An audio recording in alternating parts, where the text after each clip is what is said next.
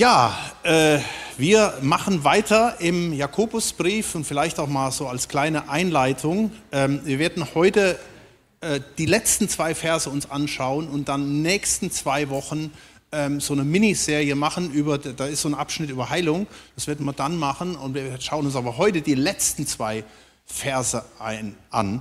Der Jakobusbrief, der endet ganz steil eigentlich. Und das sind wieder so zwei Verse, die man lieber gerne mal überliest, aber wir halt haben heute eine ganze Predigt äh, darüber. Ähm, ja, Irren ist menschlich. Kennt ihr den Spruch, oder? Oder hier aus Fehlern soll man lernen. Und jetzt das neue Zauberwort Fehlerkultur, ja, in Firmen und so weiter. Wenn ihr da in Firmen seid, habt ihr schon zig Seminare darüber gehört, können wir von den Amis viel lernen. Ja, Fehlerkultur gehört da irgendwie mit zur Kultur dazu. Ähm, und wenn Fehler da sind, müssen die auch irgendwie korrigiert werden. Wir haben eben gesungen, äh, wenn wir in die Irre laufen, können wir wieder zurückkommen. Aber nicht immer checken wir das, dass wir in die Irre laufen. Und darum ist auch Gemeinde gut, dass wir zusammenkommen. Und da gibt es so ein richtiges äh, heißes Wort dazu. Das nennt sich, irgendwie geht das mit meinem Ding nicht, doch, ich glaube jetzt, Korrektur. Ich habe es als Fragezeichen hingeschrieben. Ja. Ähm, Korrektur ähm, ist es möglich, wenn man in die Irre läuft. Ja? Das ist ja schön, wenn man das selbst merkt, aber wenn ein anderer einen darauf anspricht, ist das manchmal nicht so schön. Korrektur gehört aber dazu, wenn du Lehrer bist, dann weißt du das, ja, wenn da Fehler sind, dann muss man korrigieren. Erziehung, als Eltern wissen wir das, wir müssen unsere Kinder korrigieren. Es gibt ja welche, die sagen, das darf man gar nicht mehr. Ja. Aber ähm, das gehört eigentlich mit dazu, um erfolgreich im Leben anzukommen, um erfolgreich im Leben zu leben und vorwärts zu gehen. Natürlich gibt es auch das in der Bibel. In der Bibel gibt es auch richtig und falsch. Ja? Und dabei ist falsch eben auch nicht selten Sünde mit fatalen Folgen. Ja, Sünde heißt ja Zielverfehlung, irgendwo in eine falsche Richtung äh, gehen. Im, Im, Alten Testament gibt es da davon zig unzählige Beispiele. Denken wir an Mose äh, mit einem Mord oder an Saul mit seinem Machtmissbrauch oder David mit Ehebruch oder die Könige Manasse und Co., wo gar nichts drüber sagen, ja, was da alles gelaufen ist. Und immer wieder kamen Propheten zu ihnen und haben ihnen ins Leben rein geredet. Nun, als Gemeinde haben wir eine gemeinsame DNA. Mit natürlich auch vielen Variationen und Ansichten, das gehört auch dazu. Aber es gibt auch für uns richtig und falsch, also wie wir als Chapel Gottes Wort auslegen, in welche Richtung wir gehen, wo wir sagen, hey, äh, schau mal, da müsstest du, brauchst du eine Korrektur oder was auch immer. Ja, das gehört irgendwie mit, mit dazu.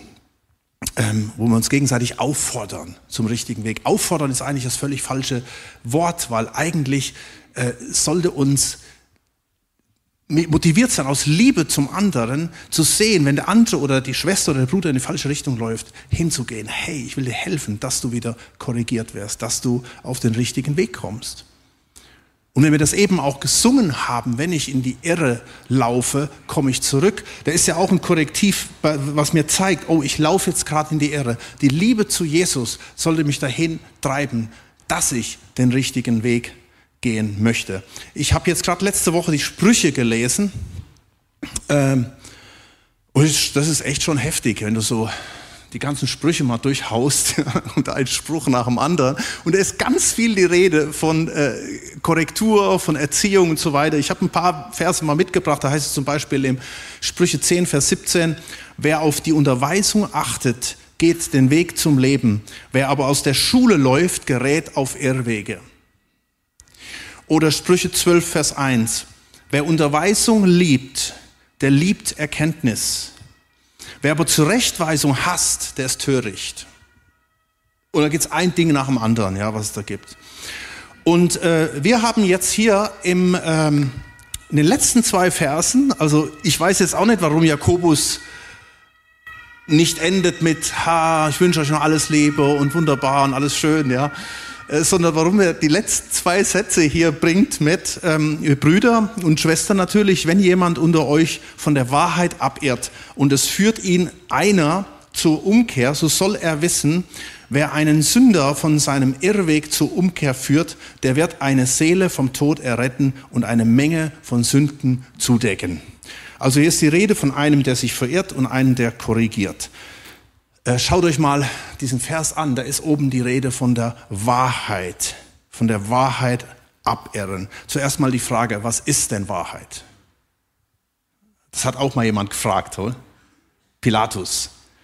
Und Pilatus frug Jesus, was ist Wahrheit, nachdem Jesus ihm Folgendes gesagt hat in Johannes 18, Vers 37. Ich bin dazu geboren und dazu in die Welt gekommen, dass ich der Wahrheit Zeugnis gebe. Jeder, der aus der Wahrheit ist, hört meine Stimme. Pilatus spricht zu ihm, was ist Wahrheit? Nun, Jesus hat gesagt im Johannes 14, Vers 6, ich bin der Weg und ich bin die Wahrheit und ich bin das Leben. Und wenn du diesen Weg des Lebens einschlägst, willst du nur noch das Richtige tun, willst du nur noch das tun, was wahr ist, was gut ist. Das ist eigentlich völlig logisch. Immer wieder Gott zu fragen, bin ich noch am richtigen Weg? Wenn Jesus sagt, ich bin der Weg, ich bin die Wahrheit. Und es ist so ein Ding, was so selbstverständlich sein sollte für uns als Christen, als Nachfolger Jesu, immer wieder zu fragen, bin ich noch am richtigen Weg? Und da gibt es einen Schlüsselvers, ich habe den schon tausendmal zitiert hier in, in Predigen, weil das ist einer meiner Favorites, mein, mein, eines meiner Lieblingsverse. Der steht in Römer 12, Vers 2 und das ist genau das, bringt das zum Ausdruck, worum es bei dieser Korrektur geht.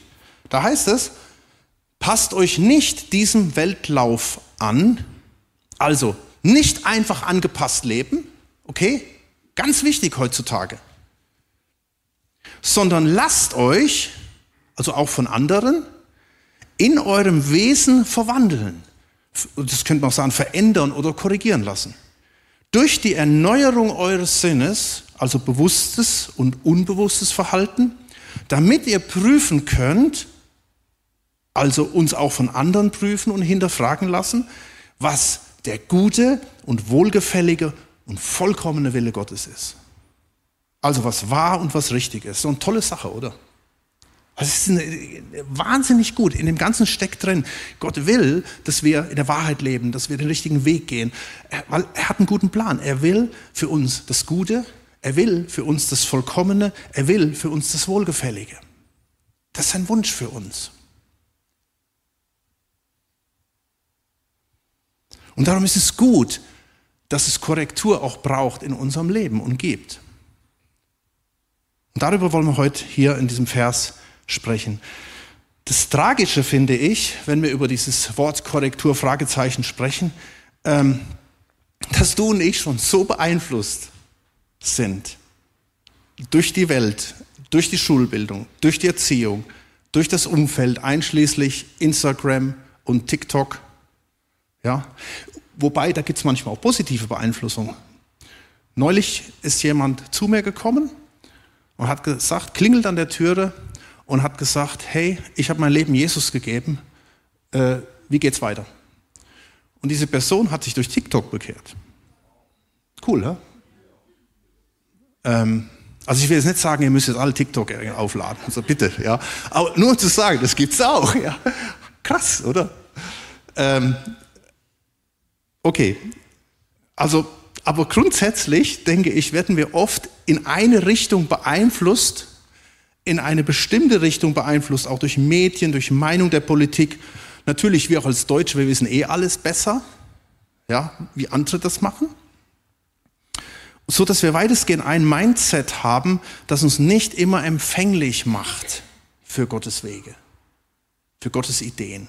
Und unser Mindset, unsere Gedanken liegen oft meilenweit von dem, entfernt, was Gott für uns will.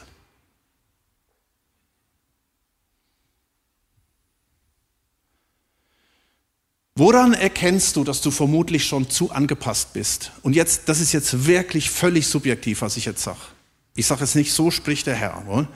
Das ist einfach meine, mein Weg, wie ich das für mich erkenne und wie ich denke, was ein gutes Ding ist und ist vielleicht ein bisschen provokant. Woran erkennst du, dass du vermutlich schon zu angepasst bist? Erstens, dass du von der Gesellschaft kein Gegenwind bekommst oder spürst oder es dir nicht zumindest mulmig wird bei dem, was man so um dich rum rauslässt. Wenn das alles so, alles immer läuft, dann ist irgendwas faul. Es gibt einen ganz krassen Vers, in 2. Timotheus 3, Vers 12 heißt es, alle, die gottesfürchtig leben wollen in Christus Jesus, werden Verfolgung erleiden. Das ist ein krasser Vers, eine krasse Aussage. Nimm das einfach mal mit. Woran erkenne ich noch, dass ich vermutlich zu angepasst bin? Nun, dass du ablehnend und zu bist gegen Aussagen, gegen Hinweise oder gegen Ermahnungen. Ich sage bewusst das Wort Ermahnungen. Ja. Allein das Wort Ermahnungen ist, das ist No-Go, oder? Alles, was deine Meinung in Frage stellt. Sprüche 29, 21 heißt es, wenn ein Knecht von Jugend auf verwöhnt wird, so wird er am Ende widerspenstig sein. Und ich glaube, das hängt ein bisschen mit unserer Gesellschaft zusammen. Wir wachsen so verwöhnt auf und wir gehen unser Ding und das hat sich so festgesetzt. Und dann werden wir irgendwann widerspenstig für Dinge, die, die in unser Leben reinkommen wollen, wo wir in Frage gestellt werden. Und das Dritte, dass du nicht kompromisslos Gott fragst, was willst du, dass ich tun soll? Was ist dein Wille? Und vielleicht, ich sag mal, von heute auf morgen bereit wärst, dein Leben völlig zu verändern. Also, dass Gott dir was ganz Verrücktes zeigt und dein ganzes Leben in Frage stellt, mit Job, mit Häuschen, mit allem drum und dran, ja, ein Leben lang Schwabe, ein Leben lang hier in Stuttgart gelebt und plötzlich kommt Gott mit einer ganz verrückten Idee. Wärst du bereit dazu, das zu tun? Und ich denke, hier gibt es äh, äh, so, so ein bisschen Widerspruch. Wir haben richtig tolle Lieder mittlerweile. Ich finde, unser Liedgut ist richtig gut, was wir singen. Anbetung. Aber teilweise sind die Lieder richtig krass. Wir haben heute zum Beispiel gesungen, nichts mehr hat Bedeutung, als vor ihm niederzuknien. Das ist krass. Ey, ist, ist das wirklich so? Oder ist es eine Theorie und eine Praxis? Wir singen das, aber ist es wirklich so, dass nichts anderes Bedeutung hat? Oder wir haben gesungen, Jesus, du bist alles, was ich suche. Ich bete und ich ruf, ich will dich kennen, Herr. Wie sieht es in der Praxis aus? Ist Jesus wirklich alles? Und wenn er alles ist, kann er wirklich in mein Leben reinreden und kann er es vielleicht auch durch andere Menschen. Was ich nicht damit sage, ist, dass du immer nur anders wie die Welt leben musst. Versteht ihr? Das gibt es ja auch so Leute, die immer irgendeinen Eindruck haben, sie müssen immer anders leben. Oder dass du jede Kritik aufnehmen musst. Da kommst du nirgends hin. Oder dass du immer dein Leben in Frage stellen musst. Da lebst du in einem Minderwert. Darum geht es nicht. Es geht einfach nur darum, und das fasst die ganze Sache hier super gut zusammen, finde ich. Hast du oder habe ich grundsätzlich eine Haltung, die Korrektur zulässt? Das ist die Schlüsselfrage in dem Ganzen. Oder fromm ausgedruckt, bin ich demütig genug, um zu lernen? Beispiel, jemand sagt dir, dass du bei einer bestimmten Überzeugung am falschen Weg bist. Wie gehst du damit um? Wärst du sauer, kündigst du die Freundschaft oder bewegst du das vor Gott? Oder nimmst du das einfach mal mit? Ich denke, Paulus gibt eine Anweisung im 1. Thessalonicher 5, Vers 21, die recht gut ist. Prüft alles, das Gute behaltet. Alles, alles. Prüft alles, das Gute behaltet. Und wenn es dann wirklich Müll ist und du kommst an den Punkt, ja, und vielleicht dreht sich das um, dass es dann deine Aufgabe wird, den anderen vielleicht zu korrigieren. Genau das sagt hier unser Text. Äh, schauen uns den nochmal an. Brüder, wenn jemand unter euch von der Wahrheit abirrt und es führt ihn einer zur Umkehr, so soll er wissen, wer einen Sünder von seinem Irrweg zur Umkehr führt, der wird seine Seele oder eine Seele vom Tod erretten und eine Menge von Sünden zudecken. Und ich glaube, das ist echt ein richtiger Schlüssel. Das, und gleichzeitig ziemlich heftig, oder? Hey, schau mal, was hier steht. Äh, einen Bruder oder eine Schwester auf einen falschen Weg aufmerksam zu machen. Und guck mal die Vokabeln, die hier stehen. Sünde, Ehrweg, Umkehr. Wann hast du das letzte Mal die Worte in den Mund genommen, wenn es darum ging, mit einem zu sprechen, ja? Einen zu korrigieren. Und ich möchte uns ermutigen, dass wir dieses Tool, dieses Werkzeug einsetzen, persönlich, aber in der Gemeinde auch, aufnehmen und anwenden. Wo erleben wir das sonst noch? Und ich glaube, die Gemeinde ist genau der richtige Ort. Und das ist das, das darum finde ich es auch mega interessant, dass äh, Jakobus mit diesen Sätzen endet. Und das hat absolut was mit unserem Kernthema zu tun. Der Jakobusbrief steht unter, unter der, dem Top-Thema Glaube und Werke. Das ist genau das Ding, weil nirgends so viel geheuchelt wird wie unter Christen. Weil wir Dinge sagen und bekennen und singen, sie aber nicht machen. Und vielleicht vieles auch mit dem Mäntelchen der Liebe zudecken. Komme ich gleich noch drauf zu sprechen. Ja, was sind mögliche Irrwege? Da tue ich mich ehrlich gesagt auch ein bisschen schwer bei dem Thema.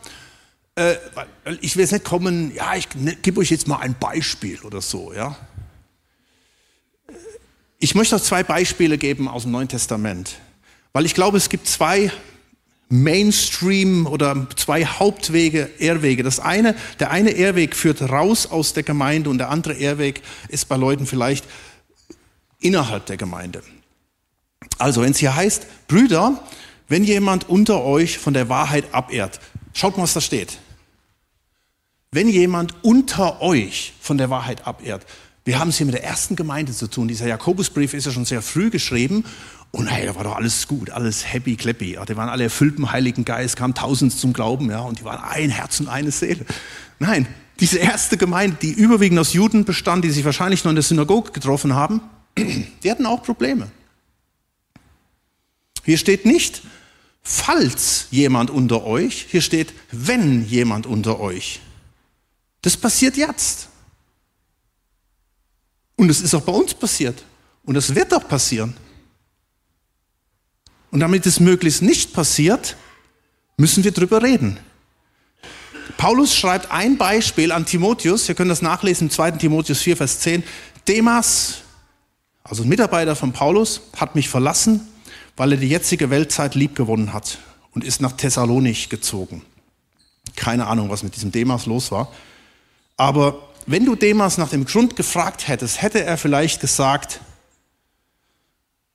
mit seiner Überzeugung oder mit seiner Enttäuschung das gerechtfertigt. Ich bin enttäuscht von Paulus, ich bin enttäuscht von der Gemeinde, ich kann das absolut nicht teilen. Außerdem hat er mich ermahnt, es geht gar nicht. Ich gehe jetzt meinen eigenen Weg. Ich kann meinen Glauben auch so leben. Das passiert, passiert unzählige Mal in der ersten Gemeinde bis heute. Und ich glaube, genau da will der Teufel uns haben, dass wir isoliert werden, dass wir isoliert sind, dass wir sagen, ich brauche Gemeinde nicht mehr. Ich kann mein Ding auch alleine leben. Ist doch alles Heuchler.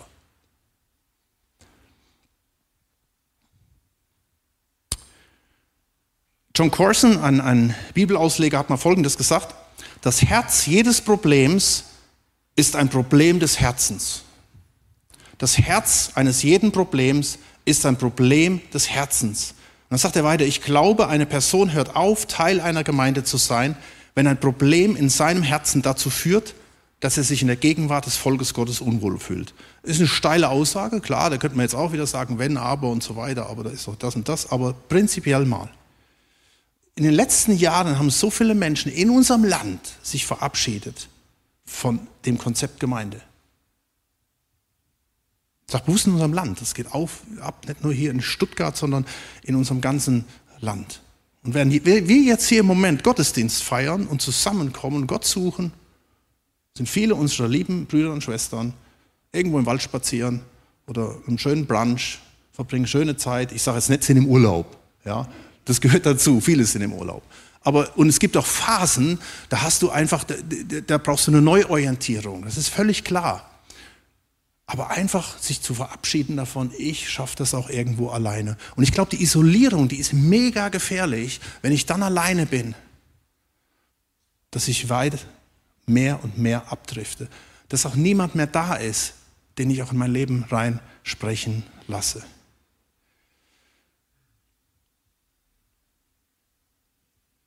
Dann gibt es noch einen weiteren Bereich, das ist nämlich das Abehren innerhalb der Gemeinde. Es kann sein, dass ich mitten in der christlichen Community drin bin und es dort Probleme gibt. Das ist auch der Grund dafür, dass es halt auch in Gemeinden, erste Gemeinde, die kannst die ganzen Briefe lesen, da findest du immer irgendwelche Beispiele, dass solche Dinge passieren. Im gleichen Brief schreibt Paulus ähm, dem Timotheus folgendes, ein paar Verse weiter, im 2. Timotheus 4, Vers 14. Alexander der Schmied hat mir viel Böses erwiesen. Der Herr vergelte ihm nach seinen Werken. Vor ihm hüte auch du dich. Also offensichtlich war der noch Teil in der Gemeinde von Timotheus. Krass, oder? Vor dem hüte du dich auch. Ephesus. Denn er hat unseren Worten sehr widerstanden. Bei meiner ersten Verteidigung stand mir niemand bei, sondern alle verließen mich. Es werde ihnen nicht angerechnet. Das ist schon richtig krass. Wir sind immer noch in der ersten Gemeinde. Wir haben es immer noch mit dem Apostel Paulus zu tun. Und trotzdem gab es übrigens nicht wenige Alexander der Schmied in der Gemeinde, in den Gemeinden von Paulus und vielleicht auch in unserem Leben. Und ich glaube, in unserem Leben gibt es immer irgendwelche Alexander der Schmied. Schmiede. Also ich glaube, es ist jetzt kein Schmied unter uns. Leider nicht, dem, also Schmied in dem Sinn. Ja. Aber ich glaube tatsächlich, wir haben immer wieder mit Alexander den Schmieden zu tun in unserem Leben. Die wir nicht einfach wegbeamen können, sondern die einfach da sind. Paulus hat sogar in, in der Korinthergemeinde einige äh, Schmiede gehabt. Das waren sogar Leiter gewesen, wo er schreibt in 2. Korinther 10, Vers 9, und ich finde das so krass. Ich finde das so krass. Paulus, der Apostel, schreibt, neue Genfer Übersetzung hier.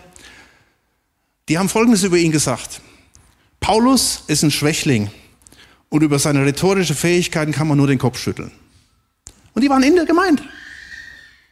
Mittendrin. Und Paulus schweigt nicht und spricht es an. In 2. Korinther 11, Vers 13. In Wirklichkeit sind diese Leute nämlich falsche Apostel, Betrüger, die sich verstellen und auftreten, als wären sie Apostel von Christus. Also er ist schon krass. Er spricht Dinge an. Und ich an Jesus denke, hey, Jesus hat ja den meisten Zoff gehabt mit Geistlichen. Ey, wenn er in der Synagoge war, die haben teilweise das Feld geräumt, wenn er vorne stand. Ich habe letzte Woche einen Post gemacht, äh, der hieß, ähm, wenn du die Wahrheit sagst, brauchst du ein schnelles Pferd. Ähm, ich weiß jetzt nicht, ob das Konfuzius gesagt hat, keine Ahnung, wird ja alles zugeschrieben. Aber wisst ihr, das, das ist so, so, so ein Ding. Ja? Paulus, Jesus, sie hatten den Mut gehabt, Dinge anzusprechen. Und mir geht es jetzt nicht darum, irgendwelche konkreten Dinge hier zu sagen oder anzusprechen, sondern einfach dieses Prinzip, was wir haben, Dinge, die dann außen abgehen, die innen abgehen, die in deinem Leben abgehen oder was auch immer. Was ist das Ziel von dem Ganzen? Nun, es geht nicht darum, in der Bibel, es geht nicht darum, es geht auch Gott nicht darum, Leute fertig zu machen, sondern im Gegenteil. Es geht Gott immer darum, dass Menschen Heilung erleben, und dass wir Heilung finden, dass Hochmut erkannt wird, dass wir zurückfinden und Blick auf die Gemeinde natürlich auch, dass Frieden und Einheit da ist. Und schaut nochmal den, den Vers hier. Da heißt es, Vers 20 im zweiten Teil, der wird eine Seele vom Tod erretten und eine Menge Sünden zudecken. Über diesen Satz, da werden Bücher drüber geschrieben in Kommentaren, was das denn jetzt wohl bedeutet. Deswegen kann ich euch jetzt auch nicht das, das, die gesamte Wahrheit hier mitteilen. Aber ich glaube, hier heißt es, der wird eine Seele vom Tod erretten. Seele vom Tod erretten. Gott will uns ewiges Leben schenken, jedem Einzelnen von uns. Gott will nicht, dass wir im Tod landen. Gott will nicht, dass unsere Seele scheitert. Gott will nicht, dass wir kaputt gehen. Das ist der Sinn und Zweck davon, dass wir, dass wir den richtigen Weg einschlagen, dass wir keinen Irrweg gehen. Aber der Teufel im Gegenteil will alles daran setzen, um uns platt zu machen, um uns kaputt zu machen, um uns fertig zu machen. Und er will, dass wir uns nicht in die Karten schauen lassen. Das ist sein, sein Ding, das, da will er uns hinführen. Und hier heißt es, er wird eine Seele vom Tod erretten. Ja, wessen Seele denn? Die Seele des, desjenigen, der da korrigiert wird oder die Seele dessen, der korrigiert? Da wird echt auch viel drüber geredet. Ich denke tatsächlich beide. Nun, auf der einen Seite soll uns die Liebe dahin bringen, auch wenn es mega sau unbequem wird, Dinge anzusprechen. Das ist wichtig, dass wir das tun, dass wir den Mut haben, ähm, auch wenn dir dann vielleicht unterstellt wird, dass du schuld bist, wenn Alexander der Schmied enttäuscht ist. Wenn Alexander der Schmied das Weites sucht, wenn Alexander Schmied einen Aufstand macht. Aber einfach den Mut zu haben, Dinge anzusprechen, ich denke, das braucht einiges. Das wird vielleicht die Person retten und heilen und korrigieren und zurückbringen. Aber das wird dir auch helfen und mir. Wenn wir die, unsere Alexander, unsere Alexander, die Schmiede um uns herum haben, dann ist es unsere Aufgabe, das zu tun, damit auch unsere Seele gerettet wird, damit wir nicht bitter werden, damit wir aus der Umklammerung herauskommen, dass wir nicht innerlich zerstört werden. Es ist wichtig, diese Dinge auszusprechen und die nicht einzugraben. Oder gerade im Privatleben, wenn du das erlebst, ja, ständig darunter zu, zu leiden, sondern die Dinge anzusprechen, Seelsorge in Anspruch zu nehmen, Beratung in Anspruch zu nehmen und nicht ein ganzes Leben in so einer Sklaverei drin zu stehen. Und der Schmied haut dir immer eins drauf, eins nach dem anderen. Und da möchte ich dich auch zu ermutigen, diese Dinge nicht einfach zu verschweigen. Natürlich haben wir keine Gewissheit, ob die Person, die wir korrigieren wollen, ob sie den richtigen Weg einschlägt. Wisst ihr, Jesus vergleicht uns ja mit Schafen. Das tut er liebevoll. Wir sind Schafe. Und Schafe sind jetzt nicht die intelligentesten Wesen. Und Schafe springen auch schnell wieder in den Dreck zurück. Kennt ihr diesen, dieses, dieses Video mit diesem Stupid Sheep? Äh, Mike, schaffst du das? Kannst du das mal einblenden? Schaut mal. Kann man das groß machen unten? Ah, wunderbar. Könnt ihr es ein bisschen erkennen? Ja, lass mal abspielen. Mal gucken, wie wir das nachher machen mit der Videoaufzeichnung. Müssen wir wahrscheinlich rausschnippeln.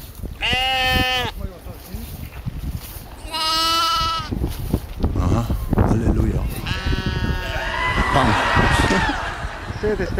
Ich finde das Video so cool. Aber ey, das, das sind wir. Und ganz ehrlich, das war ich auch schon häufig. Das war ich auch schon häufig. Und ich stehe nicht hier vorne und ich stehe nicht hier vorne, um zu sagen, äh, ich, ich bin der gute Hirte. Mir passiert das nicht. Nein, wir sind alle Schafe. Wir sind alle Schafe und wir springen immer wieder in, in das Loch rein. Ich bin wieder so krass schon tausendmal gesehen und ich denke, kann nur sagen, Amen, so ist es genau.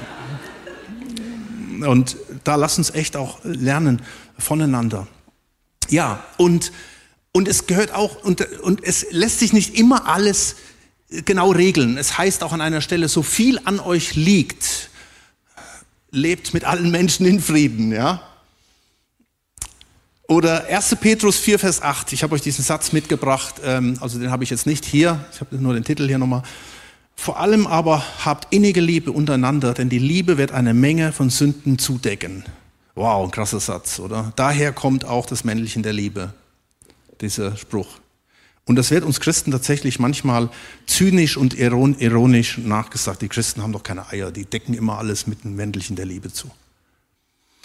Ähm, dazu habe ich äh, einen ganz selbstkritischen Kommentar gelesen von Forum Kirche, einer, einer Seite der katholischen Kirche ähm, in Bistum Schaffhausen und Thurgau. Keine Ahnung, wie ich auf diese Seite gekommen bin. Ähm, und da hat die Ann-Kathrin Gesslein Folgendes geschrieben. Ich fand das nur stark, auch gerade im Blick. Ich will es auch nicht richten über die katholische Kirche und so, aber nur mal das als ein Beispiel. Die hat Folgendes zu diesem Vers, zu diesem männlichen der Liebe gesagt. Wenn ein Missstand verharmlost oder eine klärende Auseinandersetzung vermieden wird, um jemand nicht zu nahe zu treten oder die Harmonie zu wahren, versucht man, diese Angelegenheiten sprichwörtlich mit dem Mantel der Nächstenliebe zuzudecken. Sprich 1. Petrus 4, Vers 8, was wir gerade gelesen haben. Jetzt sagt sie folgenden Kommentar dazu.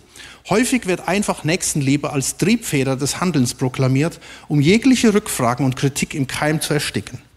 Ein solches Verhalten haben wir erlebt, als die ersten Fälle von sexuellem Missbrauch an Kindern und Jugendlichen durch kirchliche Vertreter und Vertreterinnen publik wurden.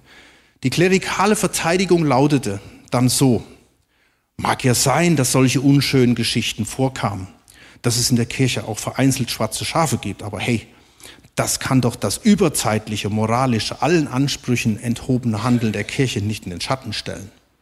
Die hat sich schließlich Nächstenliebe auf die Fahne geschrieben. Der Aufruf im Petrus, die Liebe wird eine Menge von Sünden zudecken, ist sehr wertvoll. Christen sollen gerade angesichts ihrer begangenen Sünden umso stärker an der Liebe festhalten, Nächstenliebe leben und pflegen. Amen. Ganz wichtig. Jetzt kommt das Aber. Aber vor Gott rechtfertigen kann sich der Mensch nicht, indem er seine Sünden gegen wohldosierte oder auch nur vermeintliche Akte der Nächstenliebe aufrechnet. Darauf weist auch Paulus hin der weiß, dass Annahme und Verzweifeln letztendlich nur durch den Glauben und durch Gottes Gnade möglich ist, die gerade die Sünden nicht aufrechnet, sondern anspricht. Ich denke, sie fasst das super, super gut zusammen. Wie gesagt, mir geht es jetzt nicht um die anderen, sondern einfach nur, weil ich glaube, das ist ein, ein, super Kommentar dazu, wie man mit so Dingen umgeht. Okay, unser Programm, damit schließe ich auch schon fast, unser Programm ist, wer ein Sünder wir haben es hier nochmal, den Vers.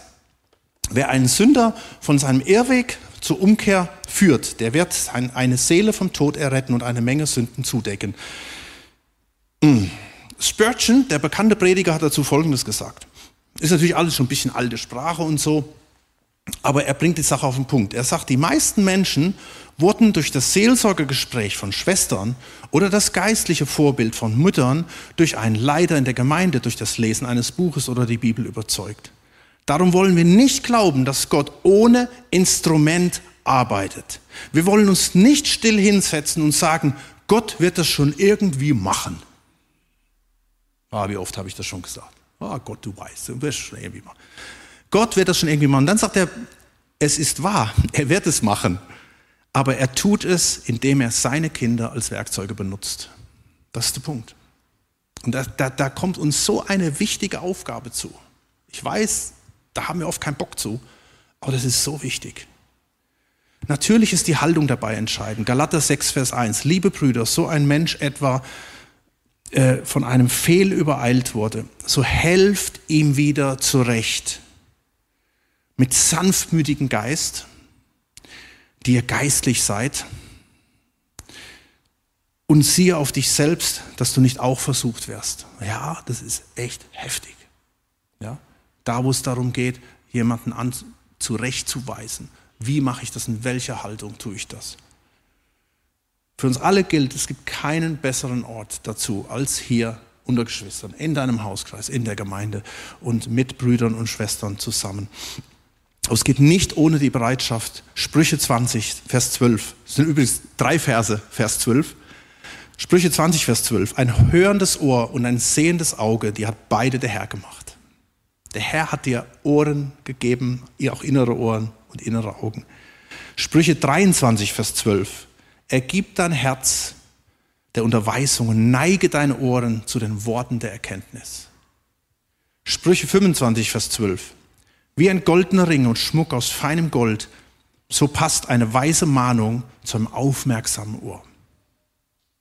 Mit dieser Haltung geht alles. Und gleichzeitig bedeutet das auch, wenn wir, wenn wir diese, diese, diesen Weg einschlagen, den Spurgeon da beschreibt, ähm, das hat auch John Corson mal so beschrieben, zuerst sprechen wir mit Gott über den Menschen und dann sprechen wir mit den Menschen über Gott.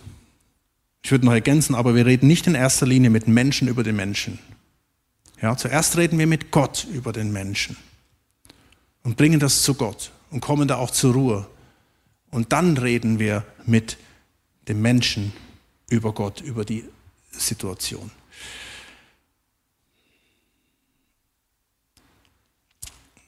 Ich möchte ähm, schließen mit einem Vers aus 1. Äh, Thessalonicher 12, äh, 5, Vers 12, da wird das nochmal alles so zusammengefasst, wie wir, wie wir das machen als Gemeinde. Ähm, zuerst mal der Appell an die Korrekturbereitschaft. Geschwister, wir bitten euch, die anzuerkennen, denen der Herr die Verantwortung für eure Gemeinde übertragen hat und die mit unermüdlichem Einsatz für euch tätig sind und euch mit seelsorgerlichem Rat zur Seite stehen. Das ist jetzt nicht nur die Gemeindeleitung, das ist, wir sind in der Gemeinde, da gibt es ganz viele, die, wo, da gibt es Mentoring, da gibt es Hauskreisleiter und alles Mögliche, ja, dass wir da so ein Miteinander haben, dass wir darauf achten, dass wir bereit sind, seelsorgerlichen Rat anzunehmen, Seelsorge. ihr könnt ihnen für das, was sie tun, nicht genug Achtung und Liebe entgegenbringen. Also nicht nur, wie kannst du es wagen, ja? Haltet Frieden untereinander. Und dann kommt der Appell, Korrektur auszuüben. Also das ist das eine, aufzunehmen und jetzt kommt im zweiten Teil das auszuüben. Weiter bitten wir euch, Geschwister, weist die zurecht, die ein ungeordnetes Leben führen. Ermutigt die, denen es an Selbstvertrauen fehlt. Helft den Schwachen, habt mit allen Geduld, achtet darauf, dass keiner Böses mit Bösen vergilt und bemüht euch vielmehr mit allen Kräften und jeder Gelegenheit, einander und auch allen anderen Menschen Gutes zu tun. Und dass wir das tun in einem guten Miteinander. Und es ist ein Prozess. Und wie gesagt, wir sind alle Schafe. Wir, wir, wir suchen den Weg. Es passieren Fehler. Wir wollen die richtigen Wege einschlagen. Und das ist entscheidend, dass wir das gemeinsam tun. Und da möchte ich jetzt einfach noch für beten, dass wir einfach diese offenen Ohren haben und dass wir den Mut haben, Dinge anzusprechen. Vielleicht hat der Heilige Geist dir jetzt gerade etwas gezeigt in deinem privaten Umfeld, gemeindlichen Umfeld, Dinge anzusprechen. Vielleicht hat Gott diese Predigt vorbereitet, um kommende Woche irgendeinen Impuls dir zu geben. Und dafür lasst uns jetzt mal aufstehen und ich möchte über euch Römer 16 aussprechen.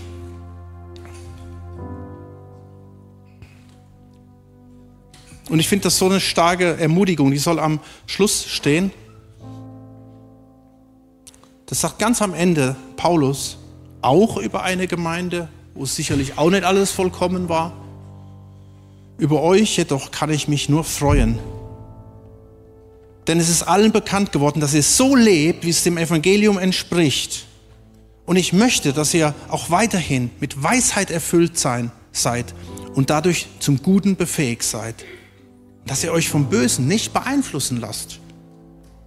Nur noch eine kurze Zeit, dann wird der Herr, der Gott des Friedens, den Satan zerschmettern und euch über ihn triumphieren lassen.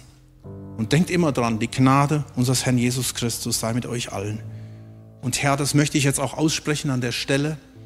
Und ich glaube wirklich auch, dass dein Wort uns immer wieder auch überführt von Dingen, wo wir Korrektur brauchen. Und ich möchte jetzt wirklich meine Brüder und Schwestern auch segnen, auf beiden Seiten, dass wir, ja, beiden Seiten, damit meine ich, dass wir alle miteinander für diese beiden Seiten bereit sind bereit sind, Korrektur anzunehmen.